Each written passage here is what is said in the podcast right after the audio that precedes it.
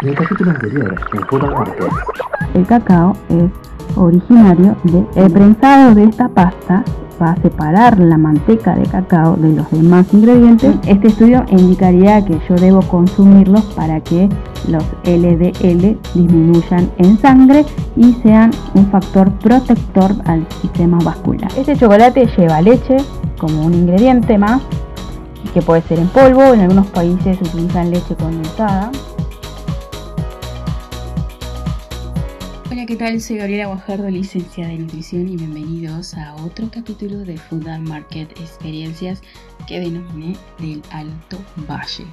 En capítulos anteriores estuvimos compartiendo con vos información acerca de la papa y del chocolate, así que si te interesa conocer un poquito más acerca de estos dos alimentos, te invito a que los puedas escuchar en Spotify y en YouTube.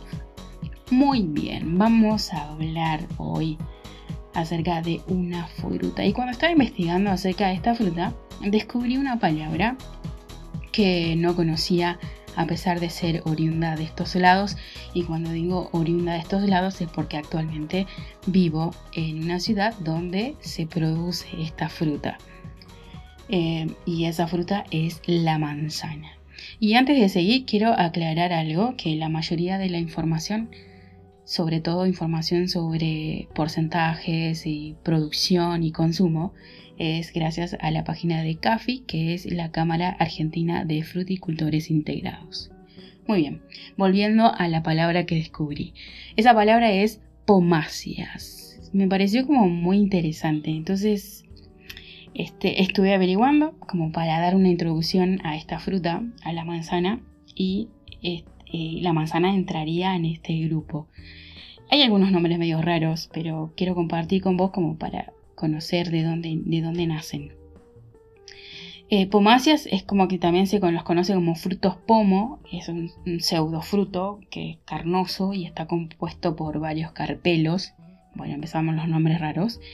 Eh, y para que te des una idea, aquí entran los nombres como por ejemplo el epicarpio, el endocarpio y el mesocarpio no lo vamos a explicar, pero sí quiero mencionarte que en el endocarpio están las semillas de estos frutos.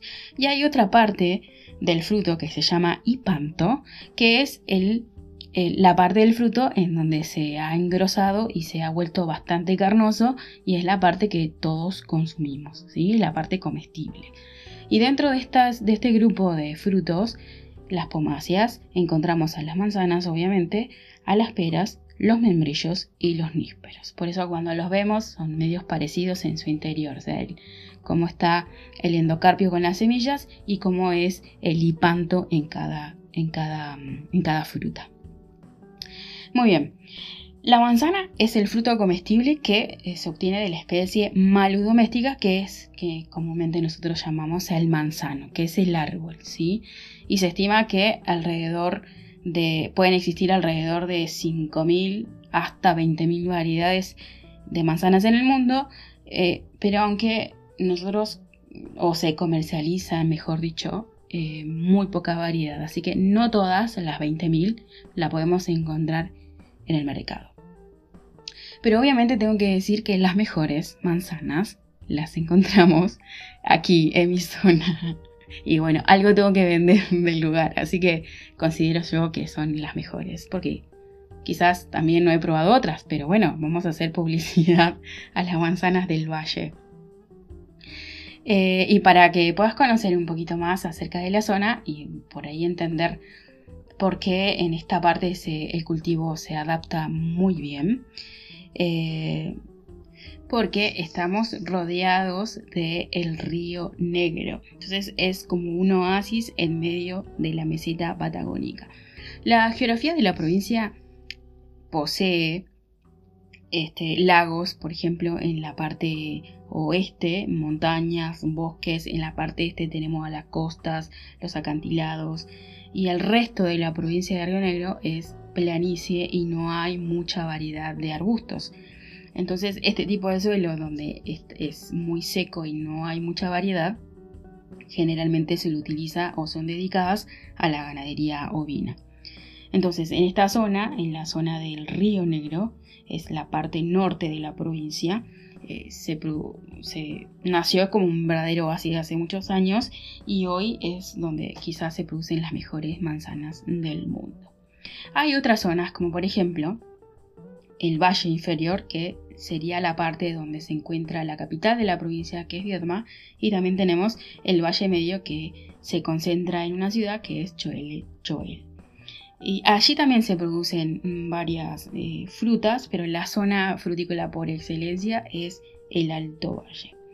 Todo se dio a partir de la llegada del ferrocarril por allá en el 1890 aproximadamente, pero se consolidó mucho más a partir de la construcción del dique Ballester, que fue el que aseguró el riego para toda la zona. Entonces allí comenzaron a nacer localidades como por ejemplo la ciudad de Neuquén, la ciudad de Cipolletti, que ya pertenece a la provincia de Río Negro, General Roca, donde estamos ahora, de donde estamos hablando ahora, eh, Allen, cinco, cinco, Saltos, Cervantes, Ingeniero Huergo y Villa Regina. Cada ciudad eh, está caracterizada por parcelas productivas, que nosotros llamamos chacras, y ahí están los cultivos.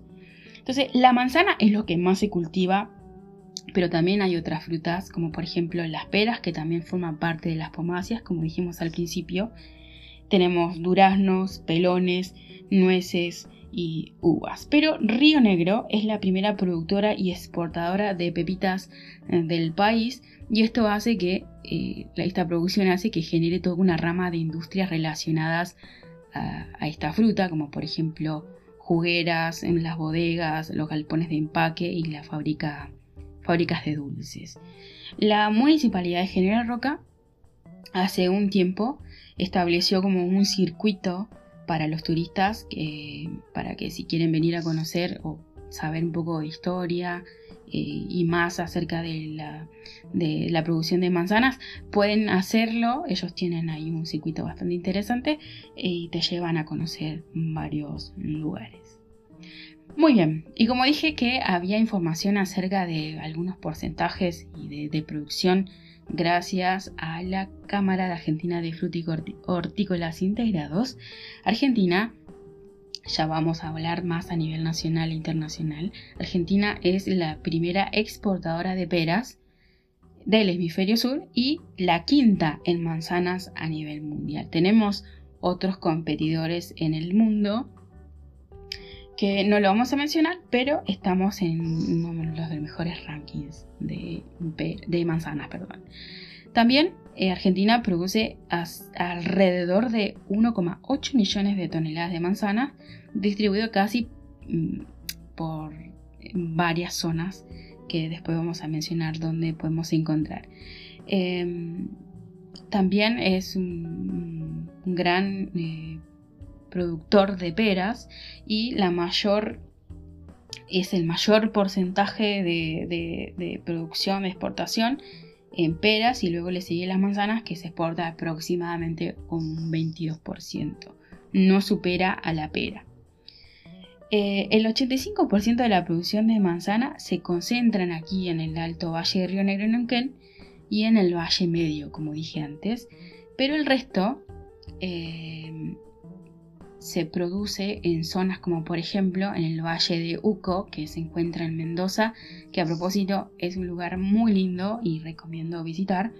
Después hay otro sector, otro lugar que es 25 de mayo La Pampa y otro valle que es el Valle del Tulum, que se encuentra en la provincia de San Juan. En Argentina se consumen aproximadamente en promedio 8 kilos de manzana por habitante por año. Y esto, según dice la Cámara de Frutihortícolas, es muy bajo el consumo comparado con otro país que es China y algunos otros países que están en la Unión Europea. Y bueno, ya entrando a los tipos de manzana que podemos encontrar en el mercado y compartiendo algunos porcentajes también, el 80% de la manzana consumida aquí en Argentina corresponde a la manzana Red Delicious Y le sigue la Granny Smith, que es mi favorita y ahora vamos a saber por qué. Y al final, o la, en menos proporción por así decir, es la manzana gala.